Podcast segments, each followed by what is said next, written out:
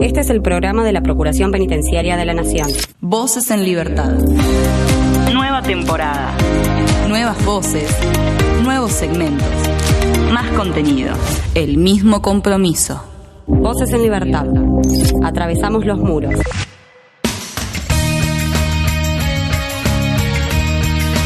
Comenzamos un nuevo episodio de Voces en Libertad, el programa de la Procuración Penitenciaria de la Nación.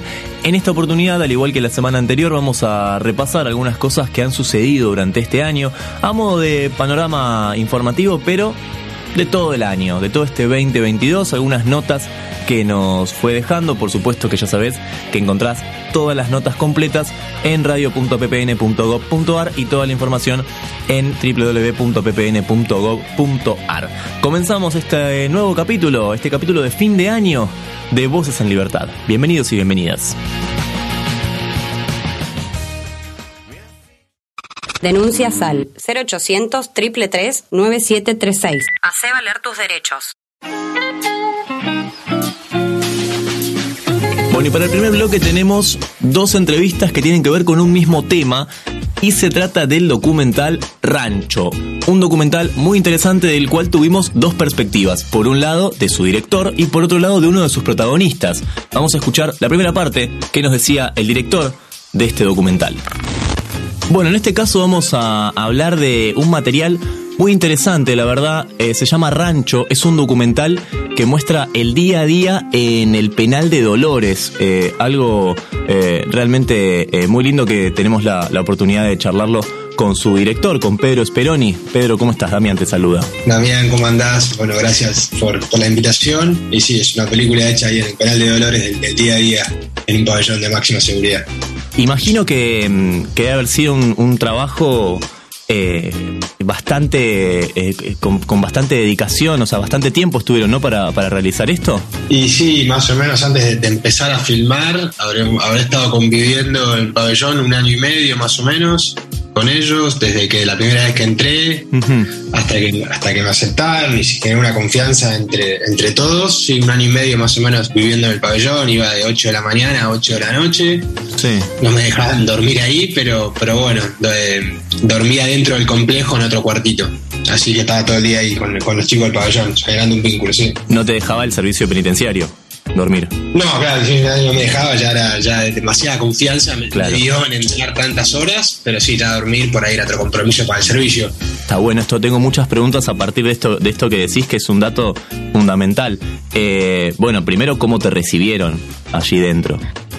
No, la mejor. O sea, yo había hecho un corto primero sobre las mujeres de los presos y ese corto tuvo la, la- la suerte de que una persona la vio y, me, y me, me hizo contacto con el director de la cárcel de Dolores que me recibió muy bien. Y la primera vez que yo entro a la cárcel me recibe en, un pabellón de, de este de máxima seguridad que te decía, me, re- me recibe Oscar Artaza, que era el, como el referente del pabellón, un tipo que había estado preso 30, tre- 30 35 años. Y, y pegamos la mejor ese día, ese día pegamos la mejor, o sea, o sea, yo- al menos yo había sentido que pegamos la mejor y ahí al día siguiente volví y así empecé a ir, todo, empecé a ir todos los días y bueno, tiempo más tarde el viejo Oscar, que le dicen el viejo Artaza, me dice que en realidad la, la primera vez que, que me había visto pensaba que yo era un infiltrado de la policía porque nunca había visto un pibe joven caminar con tanta libertad en la cárcel. Pero bueno, después pegamos la mejor con el tiempo y, y fue, no, fue todo, se, fue dando todo muy, muy naturalmente y desde el comienzo, ¿no? Claro. Y tuviste que, digamos, que hacer algún tipo, eh, no sé, no sé cómo, cómo fue eh, la forma en la que en la que vos blanqueaste, che, bueno, voy a venir acá todos los días, de tal hora a tal hora, o sea, ¿cómo, cómo llegaste a eso? Fue un con el viejo Artaza que te decía, ¿no? Que al Con él. pensaba que yo era un, un infiltrado de la policía, pero Sí.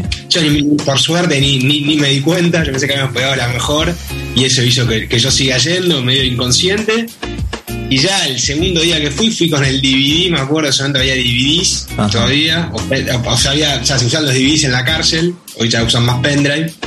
Con el DVD del, corto anterior, se los mostré a, los- a a los presos, les gustó, me dijeron, bueno, eh, le dije, bueno, mi idea es hacer una película de la vida de ustedes, pero medio inconsciente, fue porque yo ni los conocía a ellos todavía, fue el segundo día que les dije eso, ¿no? O el primero, Claro. ya no me acuerdo.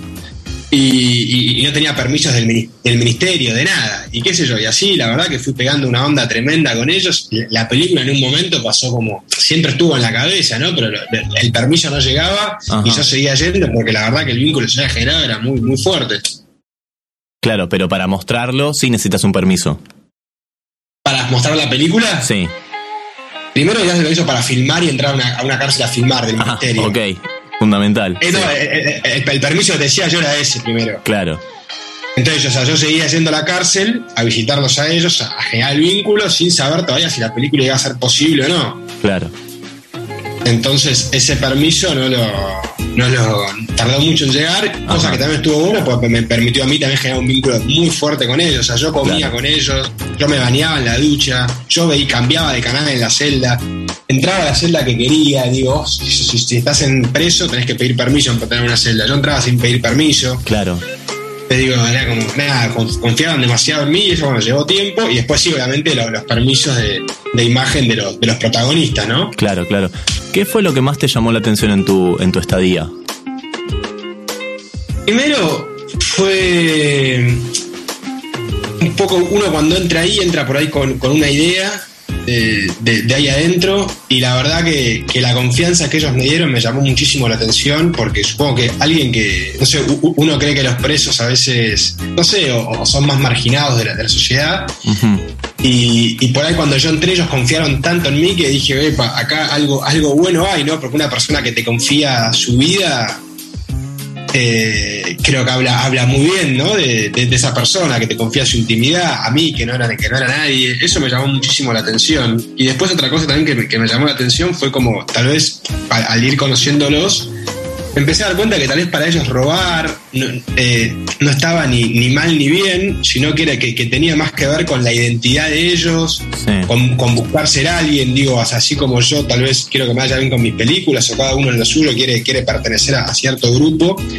Ellos robando muchas veces o sea, eh, pertenecen a un grupo por, o sea, porque es lo que los lugares donde, donde aprendieron, que crecieron muchas veces. Entonces digo que, que muchas veces robar tenía más que ver con la identidad que con lo bueno o lo malo para ellos. Entonces digo, eso para mí lo, lo- lo- lo hacía mucho más complejo, pero también los humanizaba mucho más a, a ellos. De hecho, digo, en la película hay una frase que uno dice, una, una, protagonista dice, yo si no robase no estaría tranquilo con mi conciencia, yo de chiquito quería robar. Wow. Entonces, es- entonces todo eso a mí como de, de la identidad dije, bueno, eh, nada, em- empecé a ver como mucha humanidad también, eh, como, como en, en- en su manera de, de vivir, ¿no? Como había todo un pensamiento, una identidad, una estructura de vida, Una filosofía, sí, claro. una filosofía. Entonces a mí eso, digo, me, me permitía acercarme a ellos desde otro lugar y, y sin ningún juicio, al revés, digo, eh, asombrándome por la confianza que ellos me daban para, para, para conocer su mundo y sus códigos, ¿no? Bueno, y ahora nos vamos al otro costado. Ya charlamos con su director, ahora hablamos con uno de sus protagonistas. Esto es lo que nos contaban al respecto de cómo fue el proceso del documental Rancho. Hace un par de programas atrás tuvimos la oportunidad de hablar con Pedro Speroni, el director del film Rancho, un documental que muestra el día a día en el penal de Dolores y en este caso estamos en comunicación con uno de sus protagonistas de, de este film. Eh, estamos hablando con Oscar Artaza. Oscar, ¿cómo estás? Damián te saluda. Hola Damián, muy bien, muy bien. Bueno, quise hacer una introducción muy cortita como para ya directamente eh, darte paso a vos, que, que sos quien, quien tiene la, la, la experiencia en este caso de, de haber participado en este, en este film. ¿Cómo, cómo fue ese, ese primer encuentro que tuviste con, con Pedro? Fue sorpresivo, no estábamos acostumbrados a que venga gente de afuera al penal y justo venía con toda la con todos los jefes del servicio penitenciario ahí. Me quisieron, me llevaron aparte para hablar y me, me- preguntaron sobre el proyecto de lo que quería hacer de Speroni. Ujú. Me tomó de sorpresa para, para nosotros, o sea, para mí, con el perdón de la palabra, era un infiltrado de la policía porque era, era raro todo. Hasta que tuvimos ese encuentro y empezamos a hablar de cosas, de cosas y me interesó. Me interesó y, y así empezó nuestra, nuestra amistad con Pedro y, y comenzar a darle a la, a la película que se hizo. Claro. Sí, él, él nos contaba la, la semana pasada que, claro, al principio era un. ¿No? Lo, lo miraban un poco con desconfianza. No, no. No estaba lo que después se, se generó ese, ese vínculo, ese, ese lindo vínculo que bueno, vos lo definís como amistad directamente. Sí, la, la defino como amistad porque con Pedro, al salir yo en libertad y todo, eh, siempre tuvimos un contacto, ha ido a mi casa a comer, todo, es un, es un amigo, para mí ya es un amigo. Y sí, fue todo medio raro hasta que lo fuimos conociendo y, y vimos el proyecto de él, que fue muy bueno. Y, así empezábamos a un, un diálogo permanente, día a día, se filmó durante mucho tiempo la película. Claro. ¿Y cómo fue el, estar, eh, digamos, rodeado de, de cámaras? ¿Llegó un momento en que, en que te olvidaste que, que la cámara estaba? Eh, eso, eso no sucedió y pudiste soltarte. ¿Cómo, cómo fue eso? La verdad, eh, hasta nosotros lo sorprendimos porque ya no le damos importancia. Claro. Estábamos con todos los días con los auriculares puestos, parlantes, todo. El primer día sí fue medio, medio, medio durito, que estábamos todos sabíamos eh, de que se trataba todo, pero después fue todo normal, al estar todos los días con él, eh, eh, lo fuimos soltando, o sea, así de todo, todo normal, fue un clima muy normal. Normal dentro del servicio que estamos, estamos presos y el día a día no es, no es, no es, no es, no es común, no sé si me entendés. Sí, sí, no es sí. nada fácil. Para nosotros y para él. Él eh, estaba con, había una piba también que era la, la que se encargaba de iluminación y es un, un penal. eh, lo que se ve sí es un penal que el pabellón estaba tranquilo, pero estamos presos. No sé, si- no sé si me entiende lo que puede pasar de un momento a otro. Y así fue. El, rancho, estaba con nosotros. O sea, comía el rancho con nosotros durante mucho tiempo. Un esfuerzo grande hizo Pedro. Claro. Sí, sí, sí. No, nos contaba cómo, cómo se adaptó, digamos, y, y en un punto era, era uno más y podía entender un poco de, de algunas cuestiones que ustedes eh, eh, vivían en el día a día, ¿no? Y, y cosas que, que de repente él empezó a vivir también. Así que, Sí, eh, cosas muy, muy, muy, hablando así, muy humanas, de gente que estaba detenida, por ejemplo, había un muchacho que, que estaba ahí detenido, tenía los hijos en, en el correccional ahí de menores que hay ahí en Dolores, y la mujer detenida, cómo lloraba el tipo por los hijos y que estaba preso toda la familia. Fue un momento muy duro, y así hay montones de cosas que pasaron, y bueno, fue todo, ese, ese es el día a día real, nada inventado, todo real, y, y así se fue aclimatando y ya decía, así, así, así lo olvidamos hasta que Pedro estaba porque se metía en la sede, se ponía a tomar mate con todos los pibes, todo. Era uno más, Pedro. claro. Pedro y los muchachos que estaban con él. Claro, claro, sí, eso, eso vi que, que sucede en algunos, en algunos ámbitos, ¿no? Donde de repente sabes que hay una cámara al principio, después te vas olvidando, después ya no, no, no le prestas atención y, y más en, en algo así, ¿no? Que justamente lo que intentas documentar es tu vida eh, normal, digamos, o sea, que, que estés lo más natural posible. Así que está, está bien. Eh, bueno, ¿y cómo, cómo fue el verlo, eh, el ver esto, este material ya plasmado y editado? Porque no es lo mismo estar tanto, tanto, tanto tiempo y de repente ver la edición final, lo que quedó. Sorpresa, sorpresa, emoción y hasta lágrima, porque la verdad que ni yo, ni yo me di cuenta de las cosas que estaban filmadas y verlas, todas las cosas que, que, que pasaban día a día, porque yo, por ejemplo, estaba en, en mi celda, suponer, y Pedro estaba filmando en otro lado y vimos las cosas y a mí me causaban, o sea, me, me, me- me causaba una emoción de lo, de lo que pasó, ya pasaron varios años de esto, y que nosotros no estaba, yo por ejemplo, yo no estaba preparado para verlo así de golpe, verme en, en- en el cine, así como fui a verlo, todas las cosas que estaban, que habían su- sucedido alrededor nuestro, yo pasaba ina- inadvertidas para mí, ¿vio? Claro. Así, es una sorpresa total. Voces en Libertad. Un programa de la Procuración Penitenciaria de la Nación. Atento, vamos a filmar. Cámara graba. Una canción que sin dudas ha sonado un montón este año y mucho tiene que ver con la escaloneta, mucho tiene que ver con el mundial y todos los videos emotivos. Esto es Woz. Arrancármelo. Y no tengo pensado hundirme acá tirado.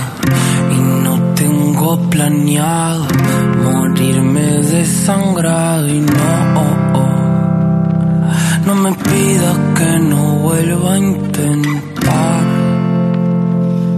que las cosas vuelvan a su lugar. Y no tengo pensado hundirme acá tirado y no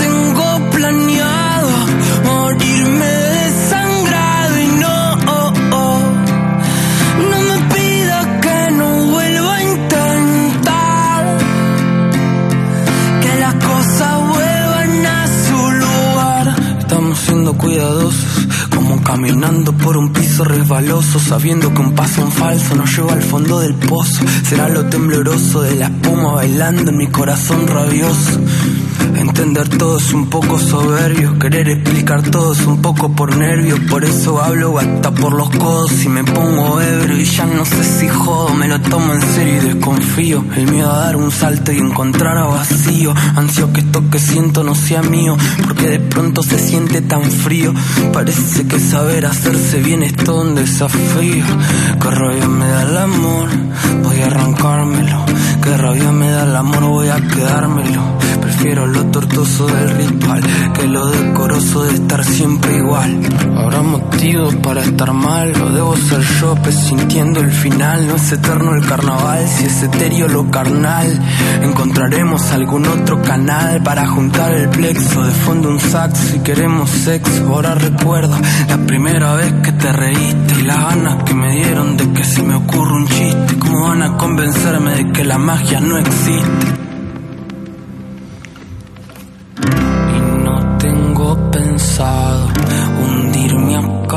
Y no tengo planeado morirme desangrado. Y no, oh, oh,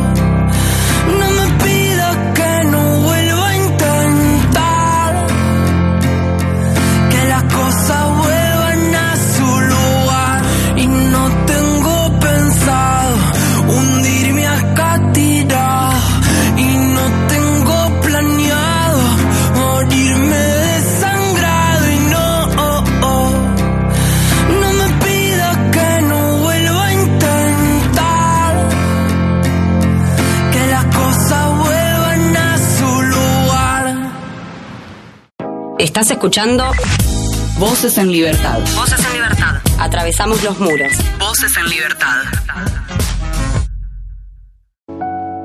A lo largo de este año hemos presentado y hemos charlado de muchos informes, muchos tienen que ver con un trabajo de la Procuración Penitenciaria de la Nación y en este caso elegimos hablar de un informe en particular que recopila mucha información y es el siguiente, lo escuchamos. El Departamento de Investigaciones de la Procuración Penitenciaria de la Nación publicó un nuevo informe con estadísticas y datos sobre el encarcelamiento en la Argentina. Algo, un informe realmente muy detallado. No solo eh, tiene estos datos, sino que también eh, habla del rol del Estado en las políticas penitenciarias y las evoluciones de las cifras de personas encarceladas a nivel mundial, no solo en Argentina en este caso. Estamos en comunicación con Carlos Moto, miembro del Departamento de Investigaciones de la Procuración Penitenciaria. Carlos, ¿cómo estás? Damián te saluda de este lado. Bueno, muchas, muy buenas tardes. ¿Cómo estás, Damián? Bien, todo bien, todo bien, por suerte. Bueno, Carlos, eh, el informe es eh, bastante amplio, tiene mucha información, muchas cifras, está disponible en la página de la Procuración Penitenciaria, por supuesto, para quienes quienes quieran apreciarlo, por supuesto, quienes quieran leerlo, pero empecemos hablando un poco sobre cómo fue mm, la recopilación de, de datos para desarrollar este informe. Bueno, mira, este es un informe, es el producto de un proyecto de investigación permanente del departamento. En el sentido que nosotros trabajamos con, eh, bueno, desarrollando distintas investigaciones en el ámbito de las cárceles que, sobre las que se focaliza la Procuración Penitenciaria y siempre necesitamos tener información estadística, oficial, actualizada, para tenerla como contexto de todos esos trabajos. Así que hay una tarea permanente de recopilación de datos, de seguimiento de las estadísticas oficiales y además de recopilarlas, digo, fundamentalmente lo que nosotros hacemos es una, una mirada crítica sobre destacando algunas faltas con la intención de que, bueno, que se las vaya supliendo, porque nos parece que para el desarrollo de cualquier política pública es fundamental tener información y la, la información sobre la cuestión carcelaria no es lo suficientemente extensa, eh, no, es lo suficientemente profunda, por lo menos la que, la que produce nuestro país. Y eh, así todo hemos venido destacando la producción de nuevos informes, nuevos materiales que los vamos compilando. Y por otro lado, eh, otra de las cosas que hacemos es, bueno, mucha de la producción de estadísticas oficiales se hace de forma fragmentaria, año a año, por sectores o por temas, y no se las pone en relación unas cosas con otras. Entonces, en este informe lo que intentamos hacer también es poner en relación algunos datos para, bueno, nada, para tener alguna mirada más analítica, más profunda sobre, sobre el fenómeno del encarcelamiento en la Argentina. Claro. Hacemos también un seguimiento de cifras y de datos de mundiales para justamente para tener un marco de referencia sobre lo que sucede en nuestro país. Y en ese sentido, en este informe nosotros actualizamos unas, eh, unas análisis, unos estudios que ya habíamos hecho, en, habíamos presentado y publicado años, años anteriores, en 2014 y en el 2015 creo, eh, que son seguimientos focalizados sobre algunos países que nos sirven para tener una idea de cómo es el fenómeno mundial. Sí, sí, acá, acá estoy viendo, al menos en la, en la división de temas, eh, cifras sudamericanas, ¿no? También eh, cifras comparadas con países del G20, de América del Sur, bueno, también obviamente... Claro, nosotros veníamos haciendo dos estudios, dos, dos seguimientos. Uno sobre algunos países del G20 como una suerte de muestra de lo que pasa a nivel mundial, porque son países muy heterogéneos, y otro más focalizado, que es sobre 10 países de América del Sur.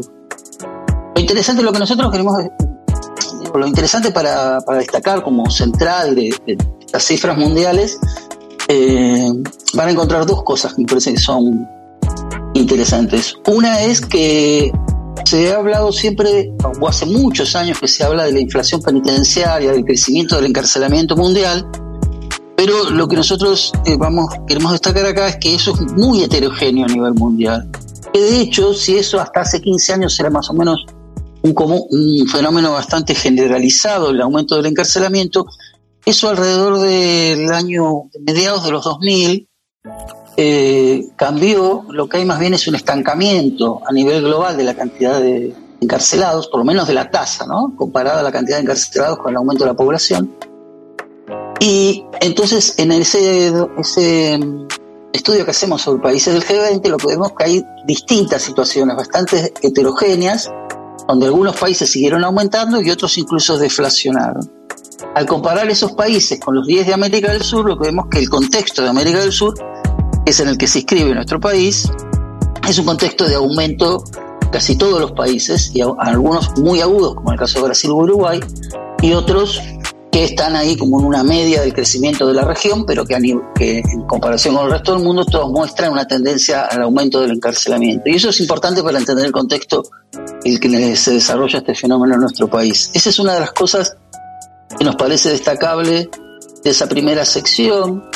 La segunda, hicimos un pequeño ensayo con las cifras que hay, porque esto es bastante reciente en términos de la producción de estadísticas, eh, sobre estos mismos países que venimos siguiendo, a ver qué había sucedido durante la, epidemia del COVID. Y ahí lo que vemos que en general una buena cantidad de países descendieron en su cantidad de población penitenciaria, lo cual en nuestro país sucedió en el 2020 en forma relativa, porque eso es lo que abordamos en la sección siguiente. Eh, y bueno, nada, para poder hacer una comparación de lo que sucedió, cómo impactó ¿no? la pandemia en, el encarcelamiento. Claro. En la sección siguiente, que se centra en las cifras sobre Argentina, ponemos en relación varias estadísticas primero la serie histórica para ver que la serie ha sido de un crecimiento del encarcelamiento en los últimos 20 años muy, muy destacado. Y con respecto al, al periodo del, de la pandemia, de las restricciones a la circulación por la pandemia, lo que vemos al, comparar distintas estadísticas, no solo las de, de encarcelamiento en cárceles, o sea, en ámbitos penitenciarios, es que esa idea general de que hubo una reducción de la cantidad de encarcelados en el país durante ese año no es tan así. Más bien lo que hubo es un estancamiento que tuvo sobre todo que ver con el, descenso del delito, que además tuvo que ver particularmente con que no se circularon, miles y miles de personas no circularon por las calles durante varios meses, pero un estancamiento, porque si bien las cifras de los encarcelados en ámbitos penitenciarios bajó en, algunos miles, aumentó mucho la cantidad de encarcelados en comisarías. O sea que por un lado, en las cárceles eh, no ingresó gente nueva eh, detenida porque bajó la cantidad de detenciones porque bajaron los delitos y, y, fueron saliendo aquellos que fueron cumpliendo pena o que fueron agotando sus, las instancias judiciales o salieron absueltos o lo que fuera. Y eh, muchos de los que fueron detenidos no ingresaron al ámbito penitenciario porque quedaron en ámbitos eh, de tipo policial, lo cual es un agravamiento de la situación para las condiciones, porque los ámbitos policiales no están preparados, eh, no están proyectados ni, pensados para la permanencia y el alojamiento de, detenidos. Claro, sí, sí, sí, es un tema que, solemos hablar bastante y tocar bastante en este programa, el tema Acá en, la, ciudad de Buenos Aires es muy agudo, porque acá se digo, un fenómeno que nosotros hemos estado destacando en otros informes, que es que mucha cantidad de detenidos pasaron a estar en alcaldías y comisarías de la ciudad de Buenos Aires, en las que antes no estaban más de 48 horas. Claro, claro, claro. Otro, Pero eso es algo que se ve que pasó en bastantes lugares del país, bastantes provincias. Síntesis de la semana. Noticias en un minuto.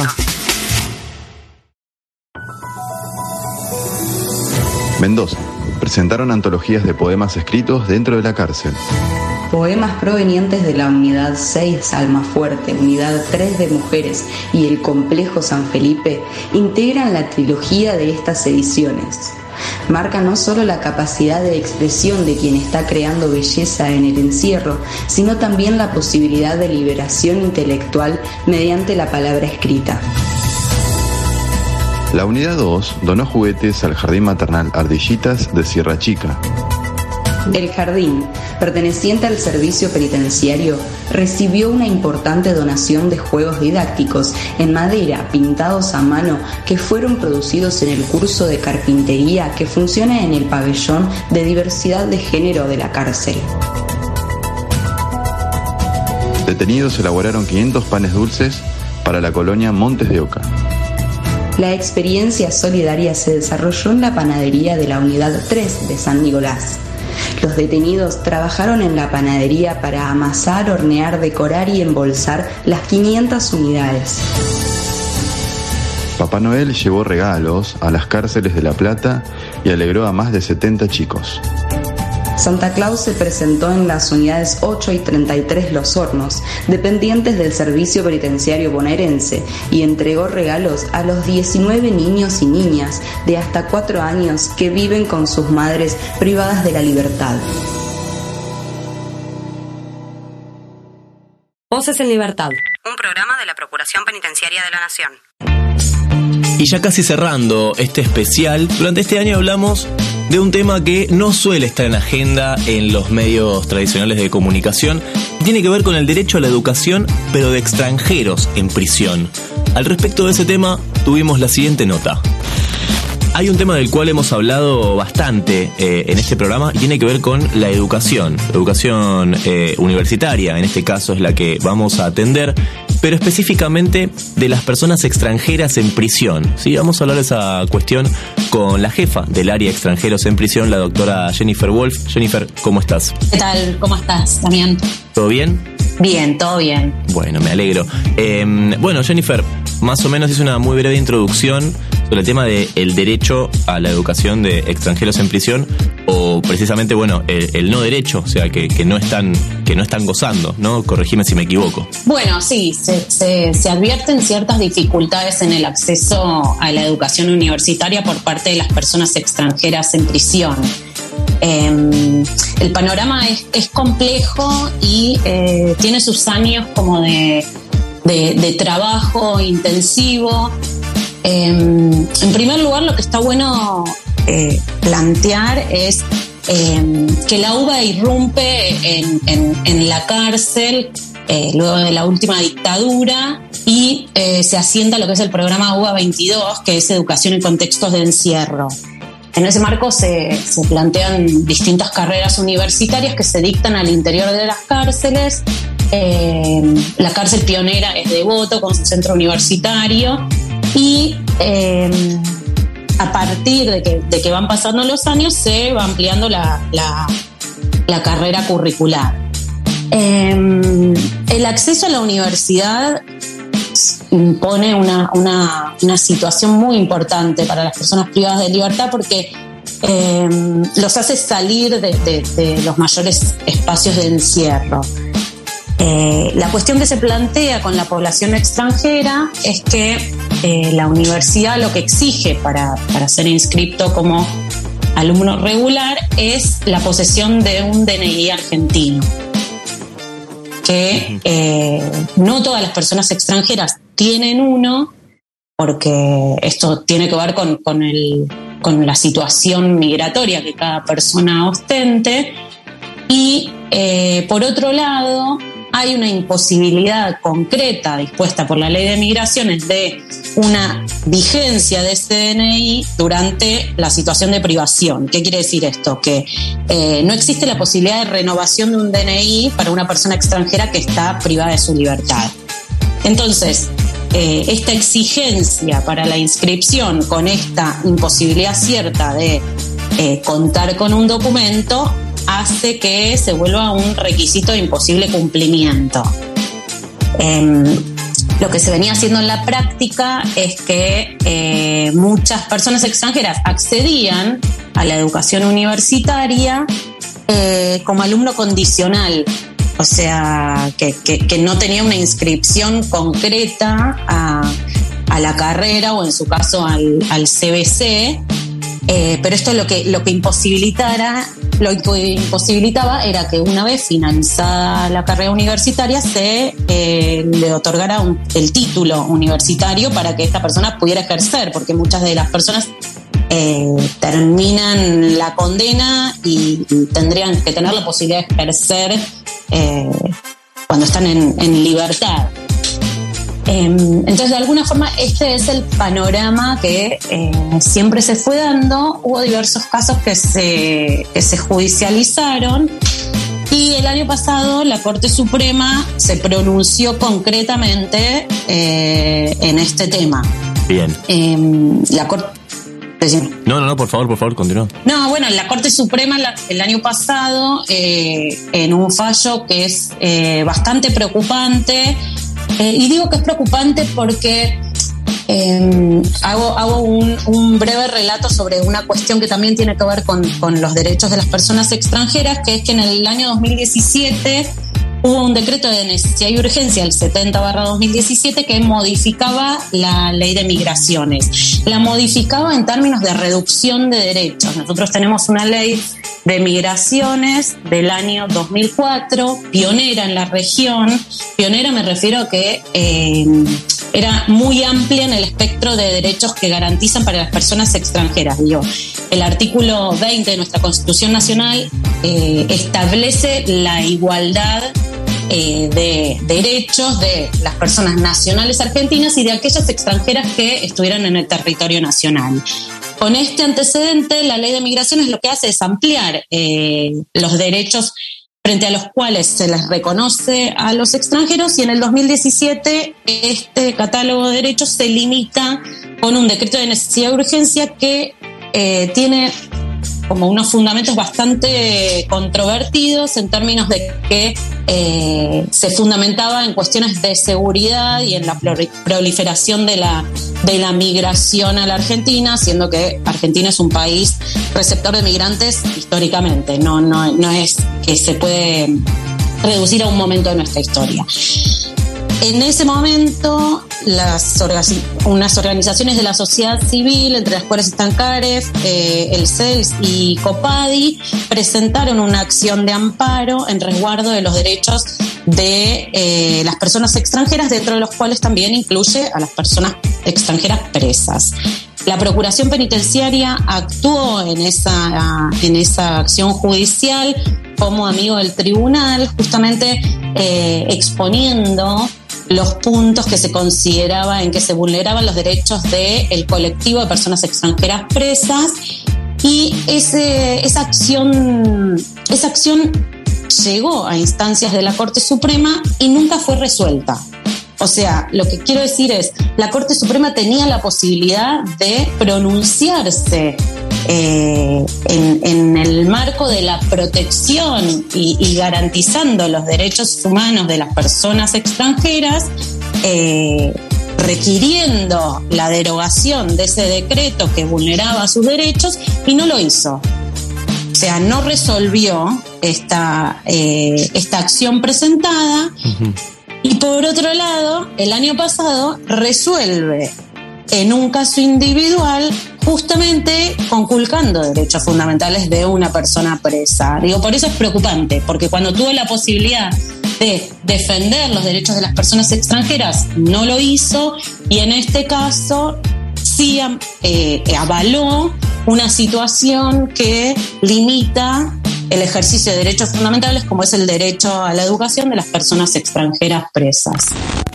Allí escuchábamos la palabra de Jennifer Wolf y por último, para cerrar este episodio, tenemos la palabra de nuestro procurador penitenciario adjunto interino, el doctor Ariel Cejas Meliare, con quien hablamos del el Día Nacional de la Lucha contra la Violencia Institucional. Esto se conmemoró el 5 de mayo y al respecto de ese tema, Ariel nos dijo lo siguiente. El 8 de mayo fue el Día Nacional de la Lucha contra la Violencia Institucional y es un tema del cual, por supuesto, nos hemos ocupado muchas veces eh, dentro de, este programa y dentro del organismo de la Procuración Penitenciaria de la Nación y estamos en comunicación justamente para hablar de eso y de otras cuestiones con el doctor Ariel Cejas Meliare, Procurador Penitenciario Adjunto Interino. Ariel, ¿cómo estás? ¿Todo bien? Eh, sí, bueno, ahora sí. Bueno, Ariel, 8 de mayo, Día Nacional de la Lucha contra la Violencia Institucional. Eh, básicamente es esta, este tipo de violencia aplicada por, por funcionarios públicos en, contextos de restricción de libertad. ¿no? Estoy leyendo justamente eh, el, el concepto para que quede claro de qué estamos hablando cuando hablamos de, violencia, ¿no? Sí, sí, sí. Como bien vos decís, me parece que lo importante fue eh, la creación de, la ley, ¿no? De la 26811, eh, que instauró el día, justamente el Día Nacional de, Lucha contra la Violencia Institucional, digamos, para, para, para recordar, para, para recordar, para promover eh, políticas públicas que, que respeten los derechos humanos de las personas privadas de libertad, ¿no? Eh, y este, violaciones de, las distintas eh, fuerzas de seguridad. Así que para nosotros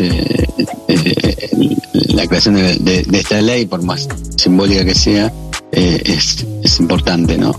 Eh, porque, porque visibiliza eh, situaciones que nosotros venimos trabajando hace muchos años y en, que en algunos momentos pues cuestionada también, ¿no?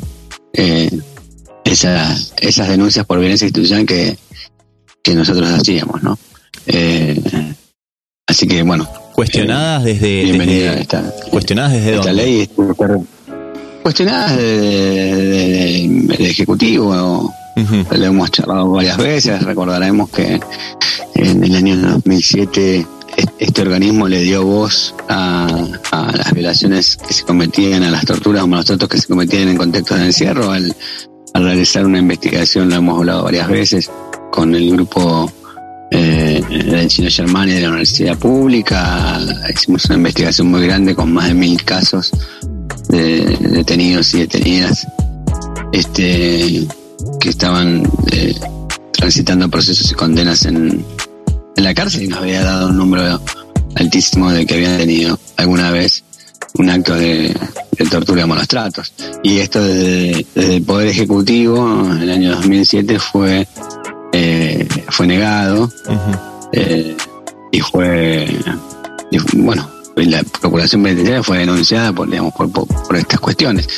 Eh, celebramos ahora que, que esto no se niegue más, que esto sea, que, esta triste realidad sea eh, este, aceptada por todos, que no sea cuestionada y tal es así que este, hasta se ha celebrado una ley eh, para, para recordar justamente estas graves violaciones y trabajar en políticas públicas eh, de respeto a, los derechos humanos en contexto de encierro.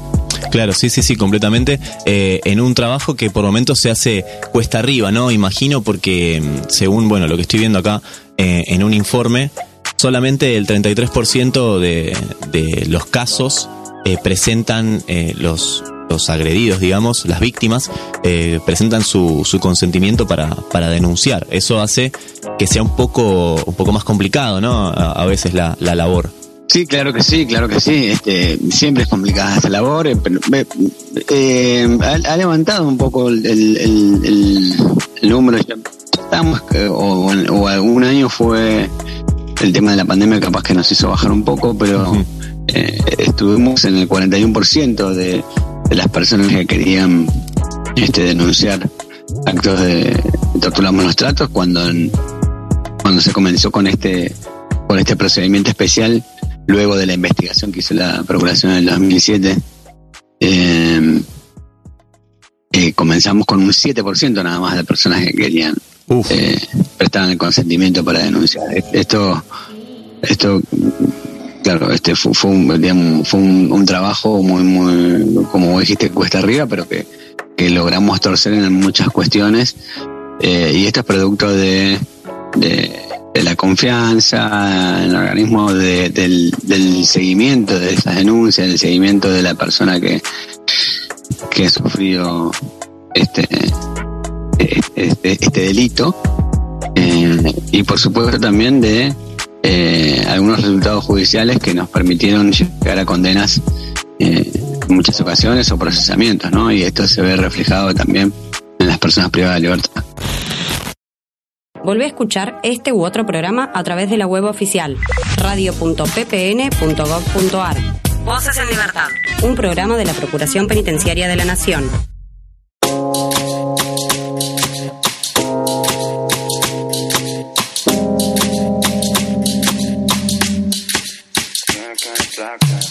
Artista que ha tenido un gran 2022.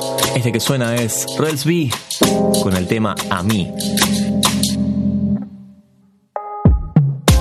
Baby, me doy cuenta que amo, que no sé lo que hago sin ti. Yo sé que unos cuantos te hablan, pero me prefieres a mí.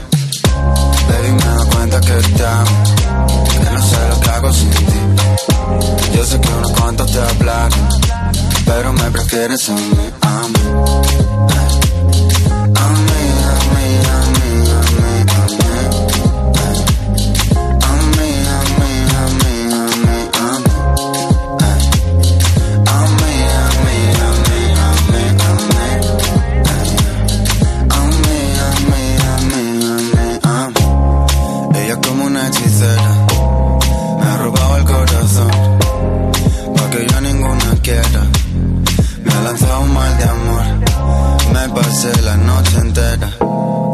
De su habitación. Siempre lo hace a su manera. Lo hace como la mejor. Ella me baila, se vuelve loca. Quiere agarrarme, morder mi boca. Yo estoy mirando como le bota. Tan bonita que duele, duele. Como me lo hace, me tiene loco. Quiere que acabe y empezar otro. Dice que tiene el corazón roto. Por eso no me quiere, quiere, quiere. Baby, me doy cuenta que te amo. No sé lo que hago sin ti. Yo sé que unos cuantos te hablaron pero me prefieres a mí. Baby, me doy cuenta que te amo, que no sé lo que hago sin ti. Yo sé que unos cuantos te hablaron, pero me prefieres a mí, a mí. Media vida solo, esperando el momento, salgan mis planes, pero creo que lo dejo todo. Esa boca me tiene como envuelto en diamantes, ya. Dime de qué sirve el oro,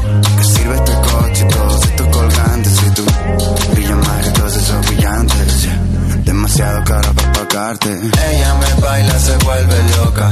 Quiere agarrarme, morder mi boca. Yo estoy mirando como le bota. Tan bonita que duele, duele. Como me lo hace, me tiene loco. Quiere que acabe y empezar otro. Dice que tiene el corazón roto. Por eso no me quiere, quiere, quiere. Baby, me doy cuenta que te amo. Que no sé lo que hago sin ti. Yo sé que unos cuantos te hablaron, pero me prefieres a mí. Baby, me doy cuenta que te amo, que no sé lo que hago sin ti. Yo sé que unos cuantos te hablaron, pero me prefieres a mí, a mí.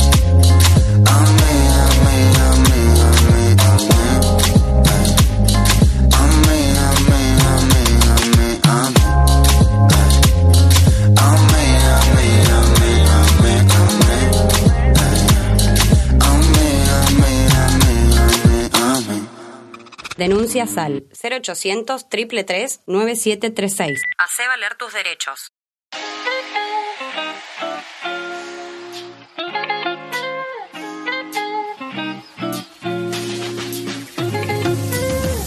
Y hasta acá llegamos con este capítulo especial, este capítulo de fin de año de Voces en Libertad.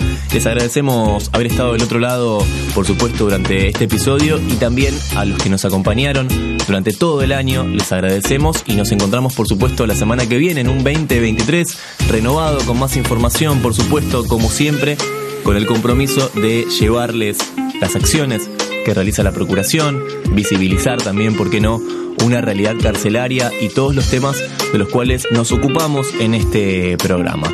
Estuvo Tomás Rodríguez Ortega, por supuesto, en la edición, estuvo el equipo de relaciones institucionales con colaboración de prensa en la producción, un abrazo también para todos ellos. Mi nombre es Damián Fernández y nos encontramos en el próximo Voces en Libertad. Que tengas un excelente año nuevo y feliz 2023.